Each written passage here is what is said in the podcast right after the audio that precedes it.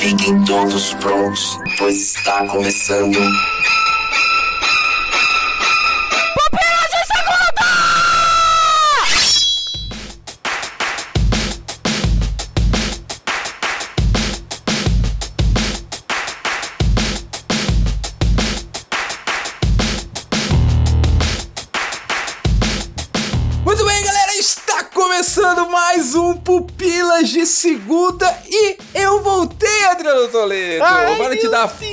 De host. Meu Deus, ele voltou!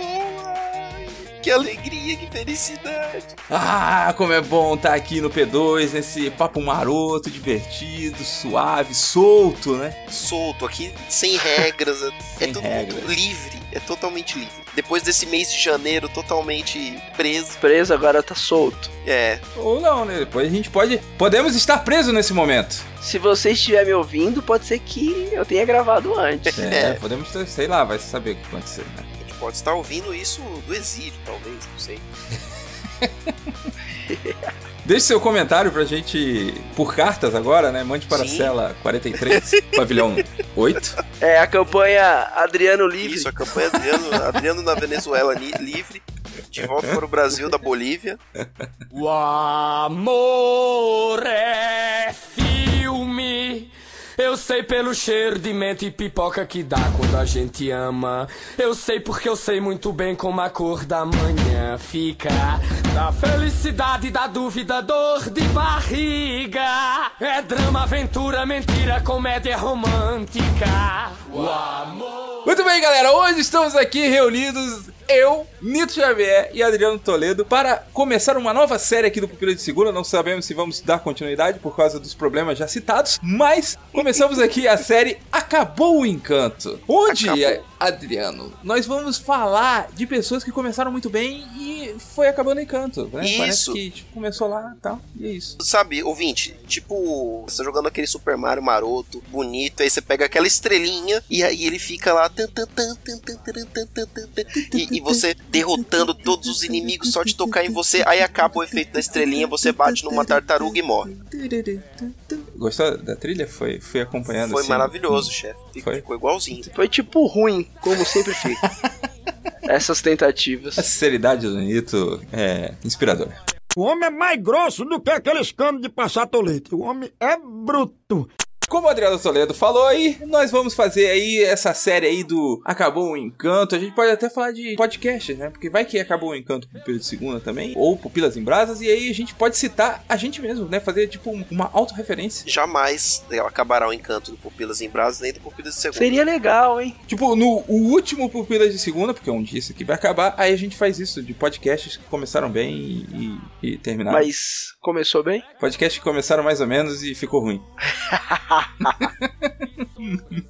Começou bem, pô. Começou falando de meia. Quem não gosta de falar de meia? A gente pode falar sobre podcasts esforçados que acabou ruim.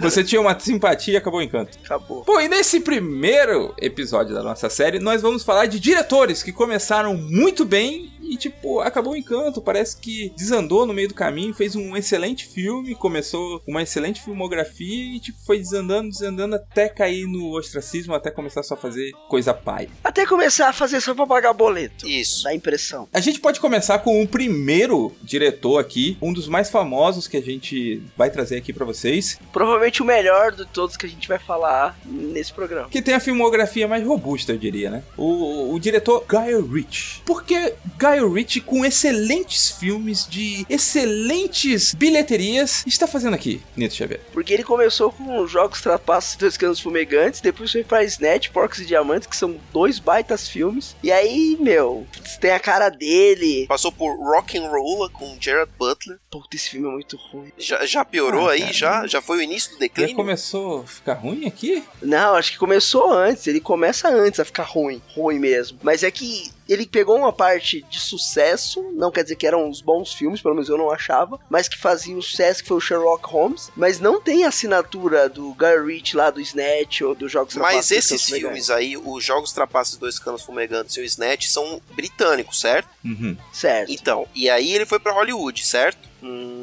Então a culpa é de Hollywood, é isso que você Estou tá querendo. cravando aqui que é a culpa de Hollywood. Aquele carinha dos Velozes e Furiosos lá, o Jason Tava Statham, no né? Snatch, né? Ou no, nos Jogos Trapaços. Em Jogos Trapaços, Descanso Legal. Esse cara só era bom ali, cara. Não, pô, ele é muito bom no Velozes e Furiosos também.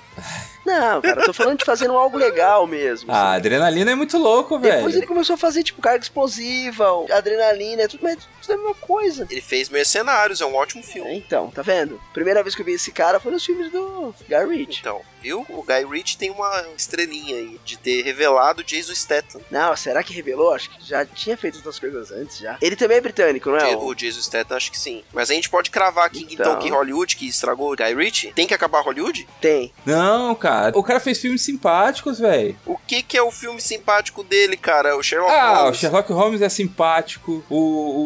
o... É, o Sherlock Holmes. O, o, pronto. Não, o agente da Uncle é legal também, assim, é simpático. Mano. Não é o do o que tem o, o super-homem? Henry Cavill, é. É, então. A gente tá perdendo os critérios já, tá, osso? O critério já foi embora, já. A gente tá falando de um cara que não era qualquer diretor, pelo menos eu acho. Porque quando você assiste os dois primeiros filmes do cara, você pode gostar ou não gostar, mas você vê que tem uma assinatura Sim. dele ali. É a mesma coisa que quando você assiste um filme lá dos irmãos Coen. Você Exato. sabe que é dos irmãos Coen. Você pode achar que é ruim, você pode achar que é bom, aí é Mas gosto. você acha que não tem a assinatura do cara? Todas as cenas ali de ação é muito o que ele teve lá no início da carreira dele, cara. Justamente o que é mais elogiável nesses filmes que vocês dizem que foram perdendo a mão são justamente as cenas de ação que tem o estilo dele, cara. Tipo, o filme pode ser ruim, por exemplo, a, a Lenda do Arthur aí, que foi um- o último filme dele, assim. O filme é ruim pra caramba, muito ruim mesmo. Ainda fui pro cinema assistir esse filme. E ele é Nossa, muito ruim. é, esse é o Leonardo que eu conheço. Ele está de volta. Ele está de volta, galera. O cara topou pagar o ingresso, cara, valeu. Você é culpado, você financia essa indústria. Mas ele flopou, então, tipo assim, mesmo com a minha ajuda, não deu certo. Então, assim, o que eu quero dizer é que, assim, o Rei Arthur, a Lenda da Espada, o filme é muito ruim. Mas todas as cenas de ação, você vê ali jogos de trapaça e tal. Você vê o, o estilo do cara de filmar, é um estilo único, cara. A assinatura dele tá lá, entendeu? Só que ficou só no jeito de filmar, né? Não, Só não tem deu roteiro, né? a profundidade que se esperava dos filmes iniciais dele. Então você espera que Aladdin, então, seja um filme bom pra ir lá comprar o ingresso. Eu vou assistir Aladdin, cara. Dá Claro que eu vou assistir. Você não vai, Adriano? Ah, cara, falando sério, não sei, meu. Rei Leão eu vou. Mesmo com todas as pessoas aí me contradizendo, falando que não era necessário esse filme, eu vou assistir porque vai ser Agora, Aladdin tá com uma carinha de ser ruim. Eu acho que assim, o Aladdin vai ser o filme com menos assinatura dele do que os outros, entendeu? Vai ter parkour, vai ter aquelas cenas de corte rápido lá que teve no. Acho que vai ter, verdade. Vai, meu, ele vai colocar só pra nego não falar, ah, ah, cadê? Se vendeu pra Hollywood mesmo. Não, porque se tirarem isso do Aladdin, acabou ele, né, cara? Se não deixarem nem ele fazer os cortes rápidos dele. Live action de Aladdin, dirigido por Guy Ritchie. Vamos ver se Guy Ritchie volta a ser quem um dia foi. Eu acho muito difícil, mas, né? Com Aladdin acho difícil. Agora vamos para o próximo diretor aqui que a gente charfundou na lama pra tentar encontrar. É um tal de. É o tal de ninguém na fila do pão, tá ligado? É um tal de jogou onde? É um tal de Jean de Bont. Como você pode esperar, é holandês. Poxa, ouvinte, se você não conhece Jean de Bolt, Você vai conhecer pelos dois filmes dele de grande sucesso, ó. Velocidade Máxima, considerado um dos maiores filmes de ação de todos os tempos. e Velocidade Máxima 2. E Velocidade Máxima 2. Aí entra o Nito dizendo, velocidade considerado por quem? Quem? Por Sandra Bullock e Keanu Reeves. Ah não, ó, velocidade máxima é bom, velho. Que isso. Um é bom. É muito bom. E, e o Twister também é legal. Ah, Twister é dele também? Também. Meu amor!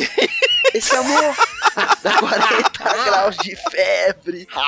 Nossa, que referência, cara. Tá de parabéns, meu. O ouvinte nem sabe o que, que é isso, meu. Ninguém sabe o que. Twister com a Ellen Hutt. Ela era ela era cocotinha no- na época de- da década de 90. Ela Recém saída ali de Jurassic Park, né? Não era? Ela É. era, ela era a musa do verão. Cara, esse filme é muito ruim. Ah, lá vem o E mito, é o, cara. o filme da vaca voando. Eles caçam furacões. Alguém tem que caçar furacões pra saber como que eles agem. Ninguém assistiu esse filme levando a sério, que cara. isso? Esse filme é horrível, cara. Não. Por isso que não dá pra levar a sério esse cara que a gente tá falando agora. Porque ele fez Velocidade Máxima, que beleza. Pô, é um filme de ação que pelo menos você presta atenção no filme todo e tal. Tem aquela pegada, Keanu Reeves vai conseguir parar o, o ônibus ou não. Mas Twister, cara, é quem se importa com os caras que caça furacão. Que isso, cara? Ó, tem uma temática super importante, velho. É a ciência. Ah, Você diz isso porque no Brasil não existem furacões? é muito ruim, mano. Eles estão igual o, o, o Kenny Reeves, eles estão correndo atrás de furacões pra tentar jogar aquelas abelhas metálicas dentro pra poder estudar, velho. Eu prefiro Sharknado, cara.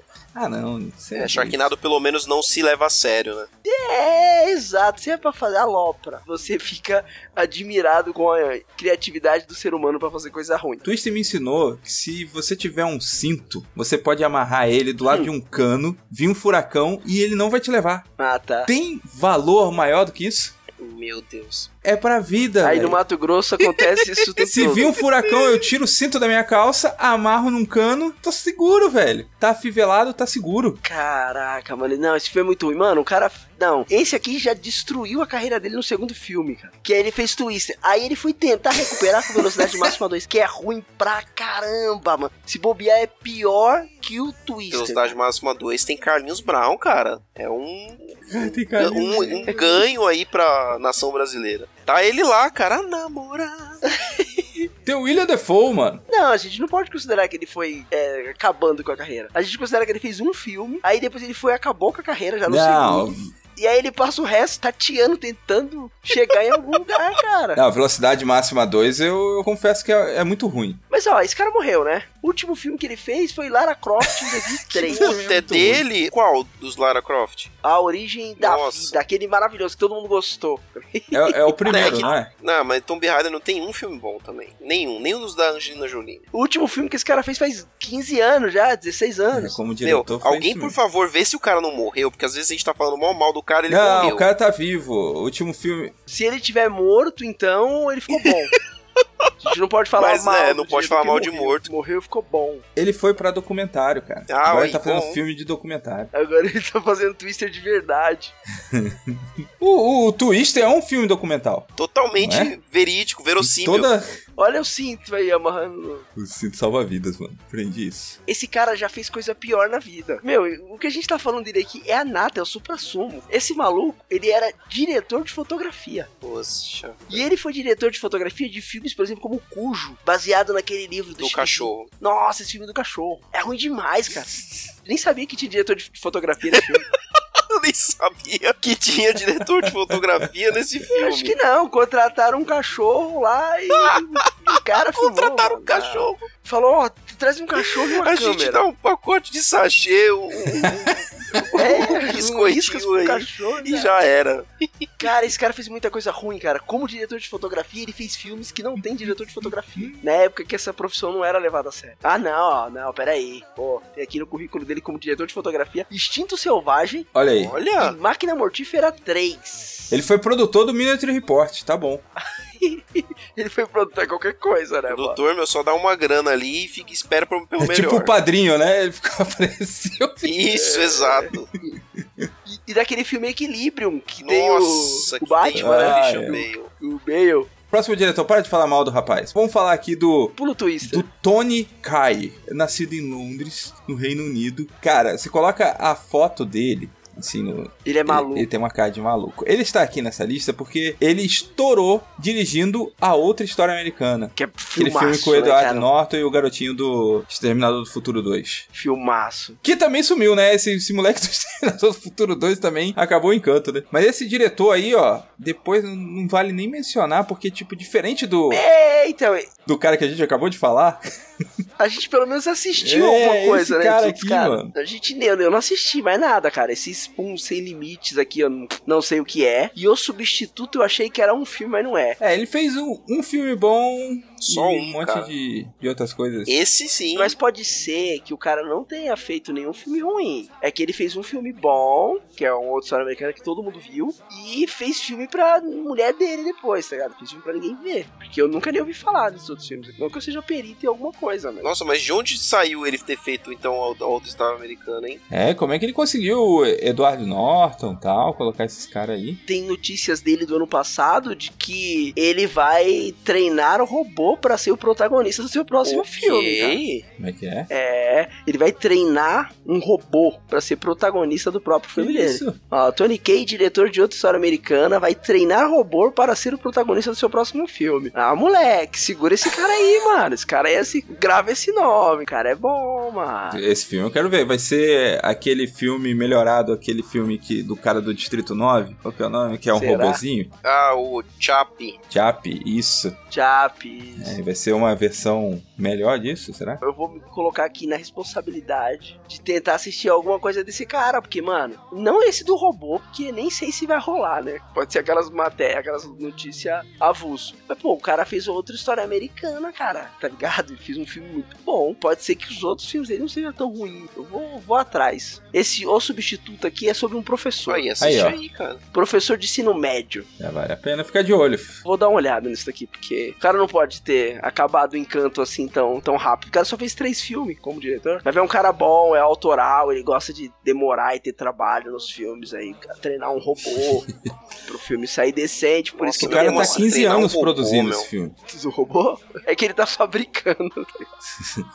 ele fez um cursinho no Senai pra aprender a fabricar um robô, Profissionalizante. profissionalizante e tal. Ai, cara. Vai dar tudo certo aí. Vamos fazer o seguinte, então. Vamos pro bloco de leitura de comentários e depois a gente volta pra falar de mais três diretores. E eu tenho um diretor bomba aqui, hein? Vou Meu levar Deus. polêmica, vou trazer polêmica. Meu Deus. Trazer polêmica nada. Acaba, cuidado. É que quero evitar a fadiga.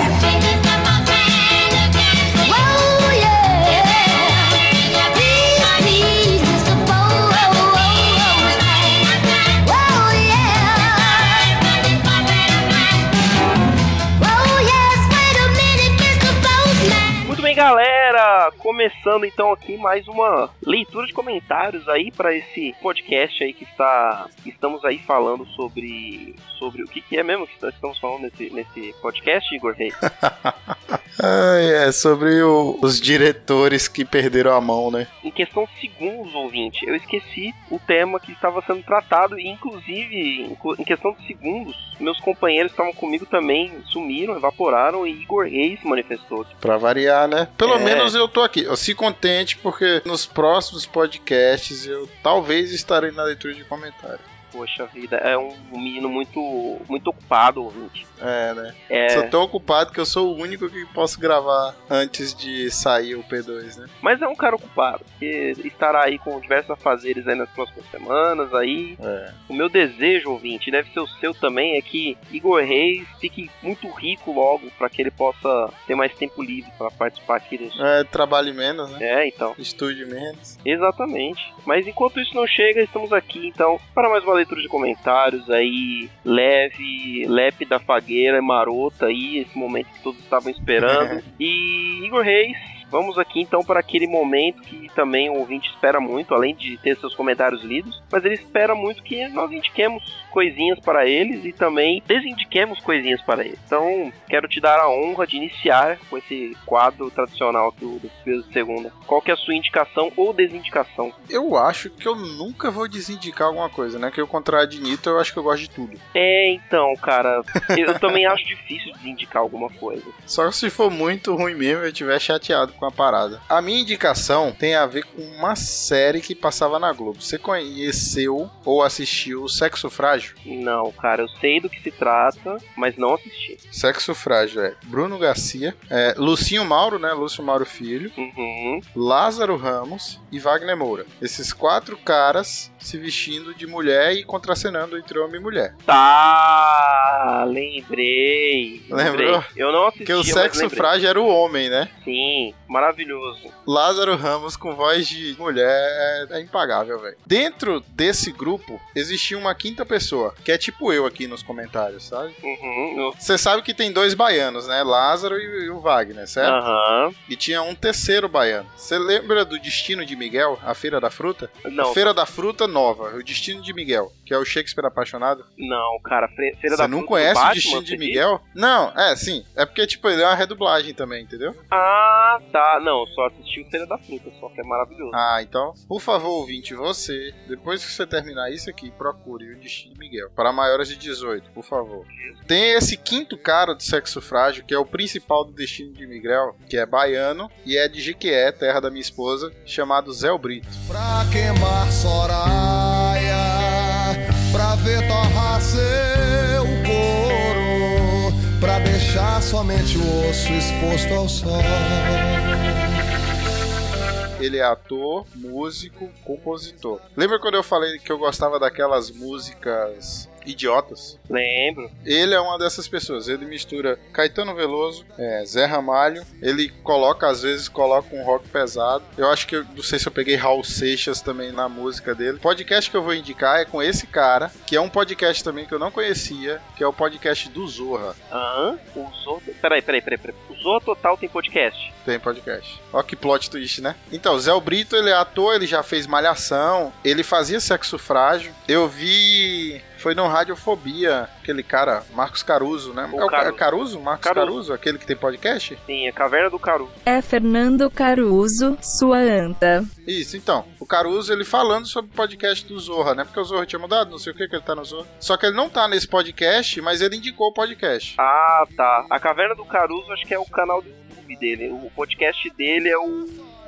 Podcastinadores. Podcastinadores. Aí ele foi esses dias no Radiofobia. E aí ele indicou esse podcast e eu comecei a escutar. E esse cara, Zé Brito, eu conheço ele desse tempo aí do sexo frágil, né? E, tipo, se você tem menos de 18 anos, não vai ver. Mas ele é uma, é uma vamos dizer assim, como diz aqui em Salvador, né? Ele é uma pessoa linda, né? Ele é muito engraçado, tipo, as músicas dele são muito massas. O CD dele, assim, o melhor é o Saliva, tem no, no Spotify. Deve ter no Deezer também. Como que é? Como que é? Saliva, de salivar. Você vai indicar esse episódio 6 do podcast Seis. do Zorra Total, que é com o Zé Brito. Total, com o Zé Brito, isso aí. E escuta outros também, teve um com Marcos Veras, que eu gostei também. É o Eu só escutei até agora esses dois, mas eu tô achando legal o Só podcast. tem 7 É, episódios. pouquinho, começou é, agora. começou agora em 2019, eu acho. Isso. Olha aí, ouvinte, você que é fã de Zorra Total, tá aí então sua oportunidade de ver esses talentos do humor brasileiro aí. E a minha indicação, Igor Reis, é um podcast também que eu descobri faz pouco tempo. E aí, na mesma esteira das minhas outras indicações de podcasts que até o momento eu tinha indicado inglês para pessoas que têm Hum. algum tipo de conhecimento ou estão treinando. E agora eu quero fazer uma indicação de um podcast em espanhol. Em espanhol. Sério? Sério. Em castelhano. Castelhano, amigo.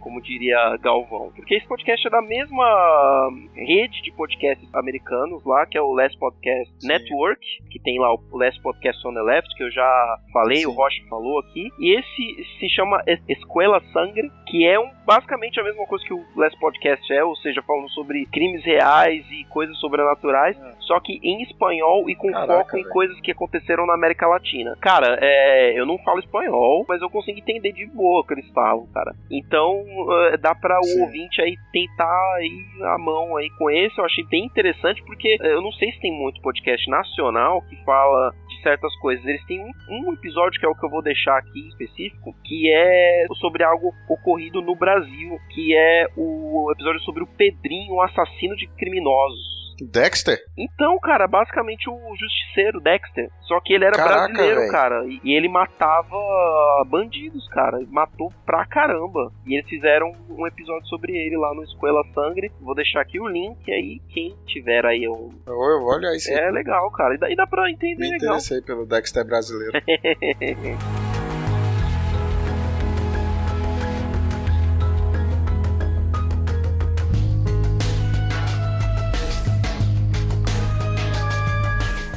aí então para a leitura de comentários aí, começando pelo podcast especial que o Vilas em Brasas fez sobre um episódio de Black Sem Mirror, número, né? sem número, porque não sei se a gente vai dar continuidade, né? Quem sabe? Sim. Que é sobre o episódio do Waldo de Black Mirror, que eu não tive prazer de participar, mas que foi muito bom. Igor, pode fazer a leitura. Ed The Drummer, né, do Pelo Amor de Deus, e ele fala sobre o Ivandro Menezes, que ele é um cabra que sabe falar bonito sobre esse tema. Que bom que aceitou o convite para esse episódio. Ficou muito boa a conversa e me fez relembrar pontos interessantes, pois faz tempo que assisti. Curti o formato extra, por mim manda mais. Abraço, Eduardo Silveira. Olha aí, temos um apoio aqui para mais episódios extras aí. Agora falta saber, né, se os extras são só extras extras ou mais extras sobre Black Mirror, sobre os restantes dos demais episódios aí sobre Black Mirror. Black Mirror. E aí o ouvinte vai ter que se manifestar também, seria muito bom se o ouvinte se manifestasse sobre o que, que ele quer ouvir aí como extra aqui nesse podcast maravilhoso. E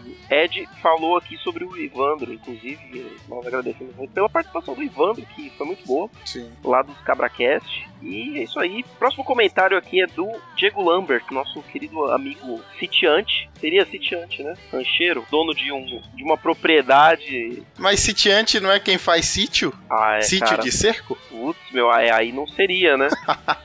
E, bom, o Diego vai ter que nos corrigir aí nos comentários. Ele diz assim sobre o mesmo episódio aí, sobre o Black Mirror, o episódio do Waldo. Vi numa palestra de um pastor que as três coisas que as pessoas falam para não se discutir são política, religião e futebol. Mas como cristãos, devemos sim falar sobre esses três assuntos. Nesse podcast aprendi muita coisa, valeu mesmo, galera. Podcast do Valdo. Do Valdo aí. Enfim, é um tema delicado, delicado, mas atual. Espero que todo mundo tenha gostado aí desse podcast aí, tenha entendido bem qual foi a nossa intenção com ele, né? Com isso, passamos para o próximo podcast que será lido comentário, então, aqui, senhor Igor Reis. Isso, é sobre Pupilas de Segunda 110, vilões marcantes. Isso, e aí você pode ler o primeiro. E o Ed, ele fala assim: Entendi, vocês não citaram Valdemort porque ele não deve ser nomeado. Ah, então. E aí? E ele colocou até aqui a imagenzinha aqui do, do menino Capitão América aqui, como se ah, peguei a referência. É, peguei a referência. Ed, e ouvinte que, que é Potterhead aí, que é fã de Harry Potter aí, que sei que temos alguns aí espalhados, eu não, não coloquei porque assim, Harry Potter não é aquela coisa assim tão importante assim na minha vida, tá? Sem juízo de valor.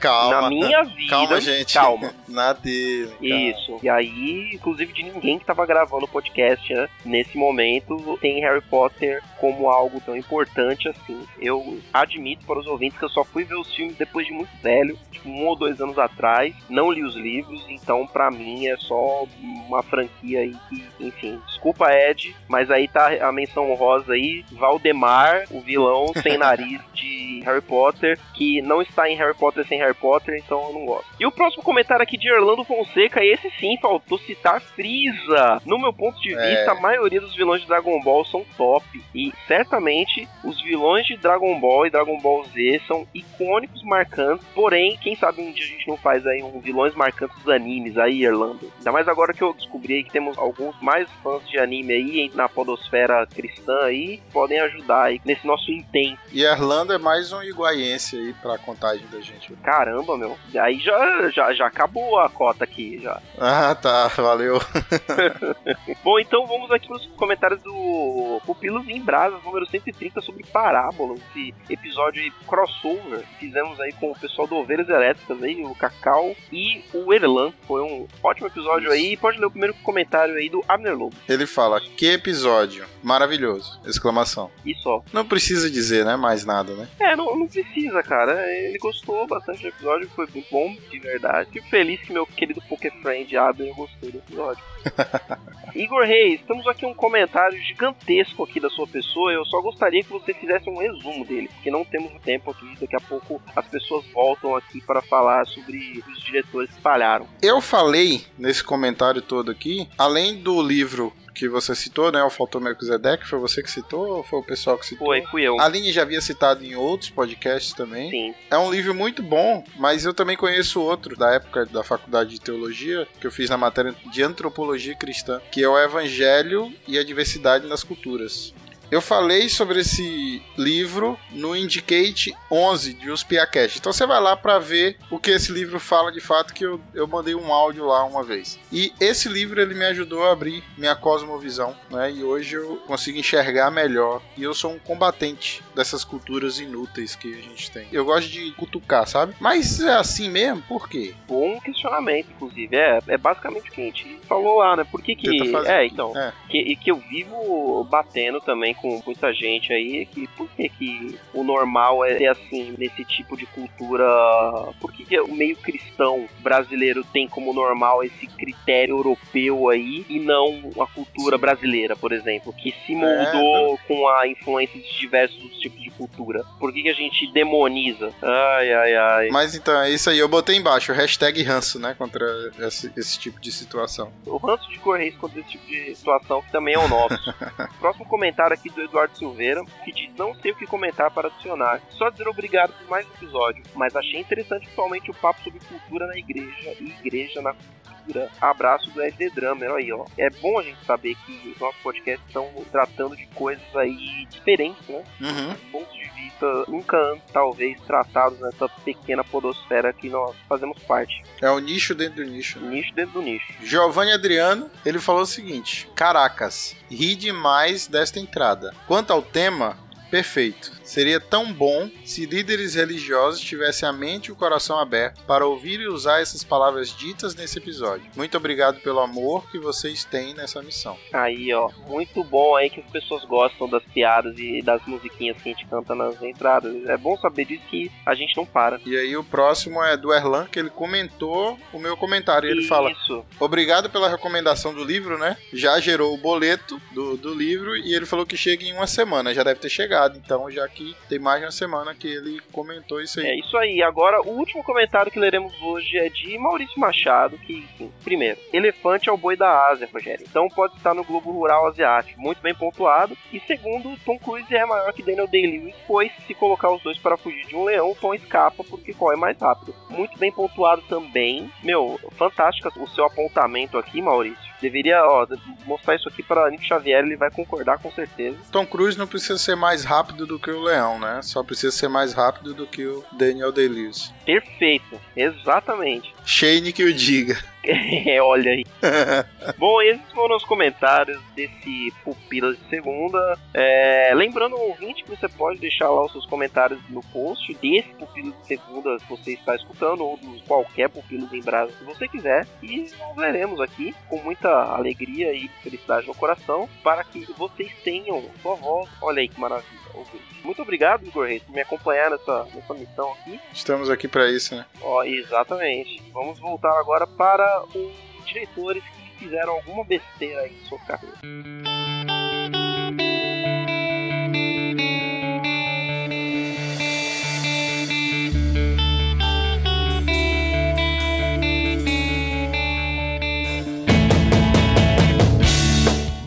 Voltamos agora para a segunda parte, que vamos trazer a grande polêmica, mas vai ficar para o final, porque Nito ele vai dar convulsões, porque antes de eu falar desse diretor polêmico, vamos falar de um tal de Ruben Fleischer. Quem é Ruben Fleischer? Ruben Fleischer foi o cara que fez Zumbilândia. Zumbilândia é um filmaço de zumbi, cara. Referência, É bom filme, é bom filme. referência para todos os zumbis aí que estão andando por aí.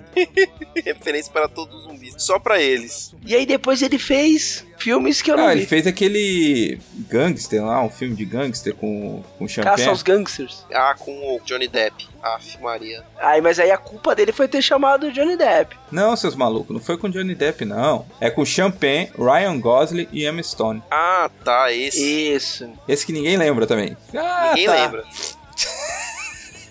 Eu não É vi. eu ruim não esse vi. filme. Eu vi Confesso esse filme e, e- não lembro. Não, eu tô vendo as imagens aqui eu lembro. É ruim. A única coisa que eu lembro dele Ele é que ele é ruim. é ruim mesmo. Tem um elenco pans, tem um elenco pans, cara.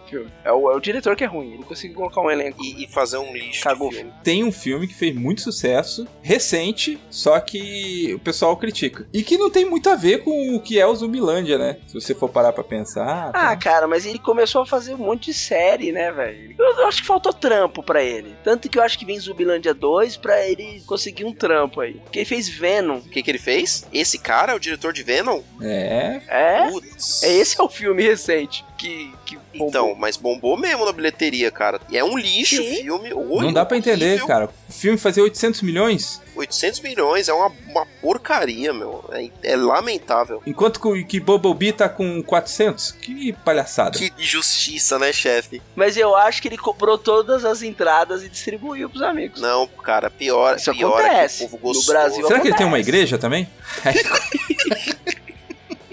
É, mas ele fez um bilhão de mais nada. É É, isso, é. Por é isso- a carreira por isso que ele tá aqui. Então, mas o problema é que, por exemplo, ele fez Venom e a galera foi. Então tem gente que financia cinema ruim, cara. Mas, gente, esse cara é o clássico diretor de estúdio. Ele vai pegar lá um, um roteirinho dado por um produtor e vai dirigir, cara. Zumbilândia não é mérito dele, cara. É mérito de alguém que escreveu um roteiro legal. Alguém que teve a, a sacada de, ah, e se a gente fizesse um filme de zumbi de comédia? E aí fizeram e, por uma cagada ensaiada, deu certo. Agora aqui, ó, temos o próximo diretor aqui, na verdade são os irmãos Myrick, não sei como se fala, mas são os, os irmãos que fizeram A Bruxa de Black e revolucionou o cinema de terror no início dos anos 2000. Então, mas aí eu tenho uma pergunta. A bruxa de Blair é bom? Cara, é bom, meu. Essa é a pergunta, é diferente, tinha uma câmera ali e tal, balançando pra caramba. Mas a pergunta é, é bom? Não é bom, cara. Eu não sei se É é, um bom filme de terror, barra horror, barra documentário. Então, é porque os caras, eles. Não que já não tivesse, mas os caras eles pegaram e popularizou o gênero, né? De esse documentário fake, né? Sim. Tanto que, tipo, se você for ver, o, o Atividade Paranormal surfou nessa onda muito melhor do que eles conseguiram fazer, né? O, aquele filme J.J. Abrams lá, Cloverfield. Cloverfield, cara. Cloverfield, pra mim, muito melhor. Sim, é um filme melhor. Mas também foi bem depois, né? Mas, por exemplo, você pega assim, eles entraram na onda de fazer esse documentário fake. Atividade Paranormal foi e fez cinco filmes que deram muito sucesso, enquanto, tipo, A Bruxa de Blair 2, que eles tentaram fazer de novo, Nossa, um lixo. Foi um lixo, não arrecadou nada e. Mas o A Bruxa de Blair não tem. Pra mim, pegou muito aquela pegada do marketing do cara e contar uma história como se fosse real e virar uma lenda urbana aqui no Brasil, por exemplo. Exatamente. Ninguém tem uma floresta daquela, a não ser que você more em áreas tipo, legais de ar puro, porque, mano, não tem como você ter uma floresta daquela perto do seu quintal. E mesmo assim a galera tava colocando isso num contexto do Capão Redondo. sabe? Esse filme não fez mais sucesso aqui no Brasil porque não tinha WhatsApp, cara. Exato. ah, sim. Recentemente aí acharam um espírito no Red Dead Redemption 2. Aí jogaram no WhatsApp falando que era um espírito que apareceu perto de não sei aonde no Paraná e viralizou, meu. A galera achou que era verdade. E virou presidente? elegeram, aí elegeram o espírito. 2022, veio o espírito do Paraná. Espírito do Paraná para presidente. Pronto. Ele vai mudar o Brasil. É, cara, é, os caras não fizeram mais nada, fizeram aí, ó, Fórmula Fatal, Conversando com os Mortos, Força Especial. Se você assistiu um desses filmes. Você viu Não, todos? não, não, peraí, peraí, peraí. Eles fizeram Fórmula Fatal? Pô, Fórmula Fatal é um puta filme, cara.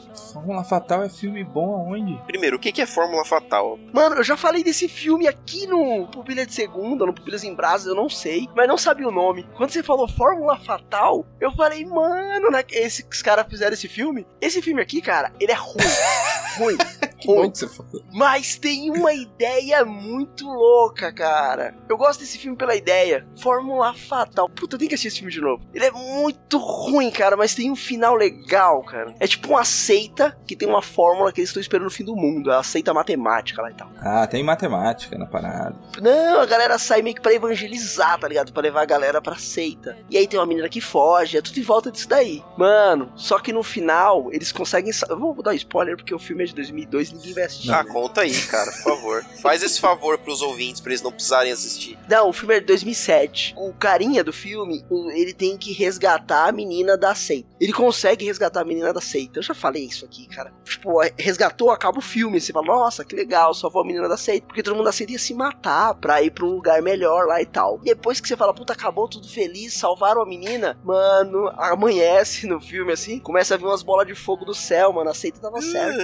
Não acredito, cara.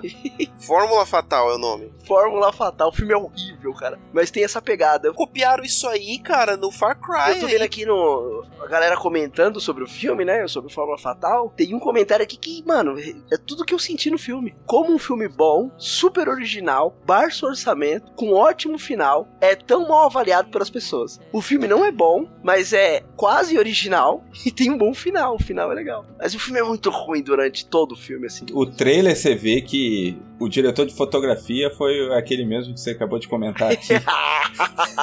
Foi o carinha lá, né? aquele carinha lá que você vê que tá bem horrível mesmo. Próximo diretor que a gente vai trazer aqui agora, conforme prometido, é uma bomba polêmica. E eu quero trazer aqui o diretor de Menino Maluquinho 2. De Domésticas, o filme, Fernando Meirelles. Fer- Ah, mas. O cara faz Cidade de Deus. Aí ele, Jardineiro Fiel, aquele filme meia boca. Ensaio sobre ele, aquele filme que tem problema. Não, não, não. E aí depois ele- o cara começa a desandar tudo, Nito. Você Não, assistiu mano, Nemesis? mas aí. 360? Rio, Não. eu te amo? Ópera aberta aos pescadores? O Papa? Nito, o que, que aconteceu, Nito? Não, mas aí você tá falando num cara que tá preso no cinema brasileiro que tem uma outra pegada de, de filme, cara. Os caras não investem em cinema aqui como. Pô, o cara é bom, o cara é- faz um Cidade de Deus que é filmaço. Ah, Me- Talvez o melhor filme brasileiro de todos Acabou, os né? tempos. Ele, ele, ele gastou tudo que ele tinha. Não, é que aí, tipo, o Jardineiro Fiel, pô, é um bom filme sim, não é, não é ruim. Eu gosto do Ensaio sobre a Cegueira, pra mim é um bom filme. Mas é quando tem alguém investindo grana no barato, né, mano? Isso aí o Nito tá certo. ah, mas no Cidade de Deus tinha alguém investindo drama? Você acha que não? Não, tô perguntando, não sei. Mas é uma outra pegada de filme, né, mano? Ele tá pegando atores que era da quebrada mesmo, então fica mais fácil de interpretar e tal. Aquele papo de atores da quebrada, pra mim, é um- uma solução de um problema orçamentário. É. É isso. Beleza. O cara deu a sorte de não ter dinheiro. É tipo quando a gente começa a investigar, por exemplo, é, Star Wars, que o George Lucas não tinha dinheiro, aí ele cria uma solução boa que o cinema todo copia depois. Tipo isso. Tudo bem, beleza. No Cidade de Deus, aí tem esse recurso. Mas não dá, por exemplo, se ele não tivesse nenhum recurso no Jardineiro Fiel ou no Ensaio sobre a Cegueira, o cara consegue se virar ali. Eu acho que ele não tinha um caminhão de dinheiro também. E ele consegue se virar e faz filme, bons filmes. Agora, esse daí pra frente eu não assisti mais nada. Não assisti Cinemesis, não assisti 360, Rio Te Amo, pense em assistir. O 360 tem o Anthony Hopkins e Jude Law. Não é um filme que teve pouco dinheiro. E é ruim? Nota da imprensa, 2.6 de 5. É. Não sei o que avaliar. Rio, te amo. Alguém tem vontade de assistir? Se não, Não. tem vontade de assistir, o filme já não, não agrada muito, né? O filme, tem que, no mínimo, fazer vontade de assistir. Parece que eu tô com mais vontade de assistir o filme que você falou mal aí, que o final é da hora, do que o Rio, eu te amo. É, mas o Rio Te Amo tem Fernanda Montenegro e Rodrigo Santoro, Então, cara. Olha! Mas é 2,7 da imprensa. O Papa ainda não estreou, né? Não, aqui tá como filme de 2017. É? Tá, aqui tá a data de lançamento, em breve. Com Anthony Hopkins. Então, porque assim, é um filme argentino, né? Talvez aí ele volte a fazer bom filme. Cinema argentino tem aquele histórico bom, né? De- Mas tem, Mas tem tem o Ricardo Darim. Darim, é isso que eu ia perguntar. Se, tinha, se tem o Ricardo Darim, Tem o Anthony Hopkins. O que mais você quer? Ricardo Darim. Seria bom. Esse filme do Papa é do mesmo roteirista do filme agora do Queen e do filme Destino de uma Nação. Então pode É. ser que tenha Talvez ele volte aí. o mesmo roteirista do Teoria de Tudo. É, talvez algo bom saia daí, cara. Quem sabe ele volta. Eu acho que se o cara tivesse numa pegada de não brasileiro em Hollywood, ele estaria. Por exemplo, imagina um não brasileiro, Léo, Hum. como diretor de Cidade de Deus. Mano, esse cara hoje estaria destruindo no cinema. Eu acho que o fato de- dele ser brasileiro, ele vai pegar os filmes que. Parece que ele fez o caminho oposto do Guy Ritchie, que a gente falou lá no início. foi. É tipo assim, quando ele voltou pro Brasil, ele começou a fazer filme esquecível. Voltou pras origens. Diferente do Padilha, né? Que conseguiu continuar relevante, né? Mas aí tá fazendo a mesma coisa sempre, hein? A narrativa dele, a construção de roteiro lá é a mesma coisa. Sempre. É. Eu não vi nada diferente do Tropa de Elite ainda. Ó, mas olha só, antes de terminar esse podcast, eu queria trazer uma menção honrosa que eu não sei o que vocês avaliam sobre esse ótimo homem, mas Mel Gibson como diretor, ele pode se dizer que ele foi um bom diretor, porque ele fez é, Coração Valente, ele fez O Homem Sem Face, que eu acho um excelente drama. E aí depois ele desandou ali com o Apocalíptico. Porque, ó, particularmente eu acho um filme bem mediano esse O Último. Até o Último Homem. Bem fraquinho mesmo, assim. Eu é, também é acho porque a história é muito boa. Só por causa disso. É, é, a história é real, a história A do história cara é é muito boa. Agora, o filme ele é mal dirigido. O filme é muito mal dirigido, velho. Nossa, mas você tem muita Tem. coisa ruim. Ixi, Muito, meu. muito. Tem O senso coisa. geográfico você não entende ali. Porque, tipo assim, vocês estão num barranco ali, não era só os japoneses chegar e começar a atirar no barranco? Meu, você pega 20 minutos de Band of Brothers, cara, você destrói o coitado do, do, do filme. Não, é, é muito ruim, cara. Isso- Muita coisa. Muita A fotografia é uma bosta, cara. Parece que eles estão gravando no Projac. Nossa, horrível, cara. horrível, cara. Aquele fundo, É cara. é horrível, horrível. Ó, aquele fundo vai ser mais ou menos igual a Fórmula Fatal. Os Nossa, cara, não, para. É, os efeitos de Fórmula Fatal. O fogo caindo do céu no Fórmula Fatal é o efeito do Até o Último Homem. Então, cara, não dá pra entender o cara que, tipo, eh, o cara dirigiu o Coração Valente, meu, ganhou, dire... ganhou o Oscar por, como melhor diretor, embora tenha pessoas lutando com relógio. Mas aí tudo bem. Mas, cara, aí o cara vai e aí faz um filme, tipo, como esse, que, que tem tantos problemas assim, cara, não dá pra entender, entende? E é um filme que meio que traz o cara de volta, né? Fala, ó, 10 cara anos é bom, depois do Apocalipse, o ele faz esse filme, nossa, o cara é bom. Mas eu acho ele, assim como o Clint, tá? Não vou falar que são maus diretores, mas eu acho eles patriotas demais nesse. no discurso. Parece que isso transpassa no filme, assim, eu não sei. Entendi. Sabe, o filme é muito americano. Ah, mas o Apocalíptico não tem como ser muito americano. Não, Mas sim. é mal dirigido, Nito. Se você vê cenas ali, é mal dirigido, cara. A cena que o, o índio luta lá com a onça, você não entende nada do que, que tá acontecendo, é uma loucura.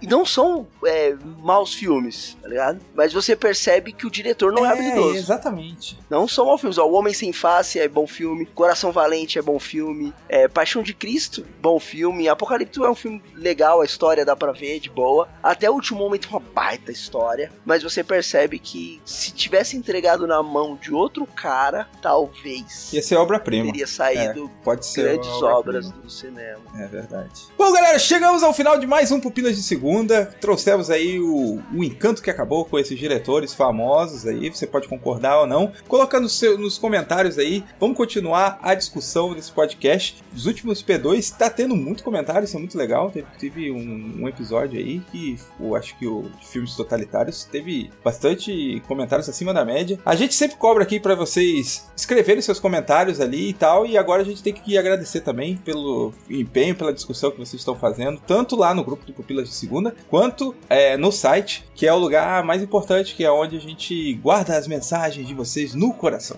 Ai, que lindo.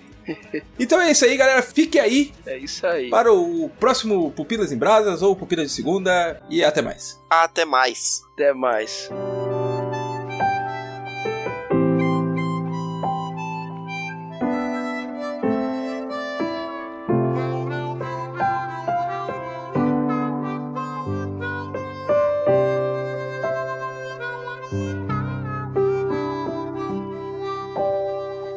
Mirabel recusa o recheio.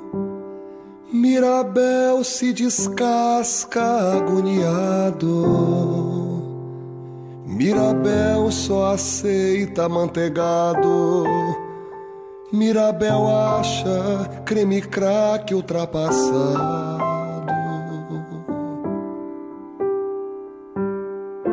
Inventei de abrir o alumínio da embalagem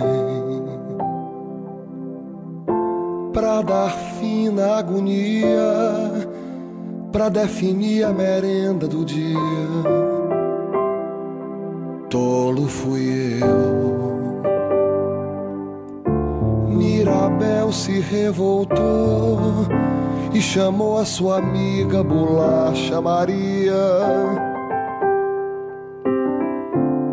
De repente estava ali perdido, cercado no mundo bizarro. Me amarro em biscoito.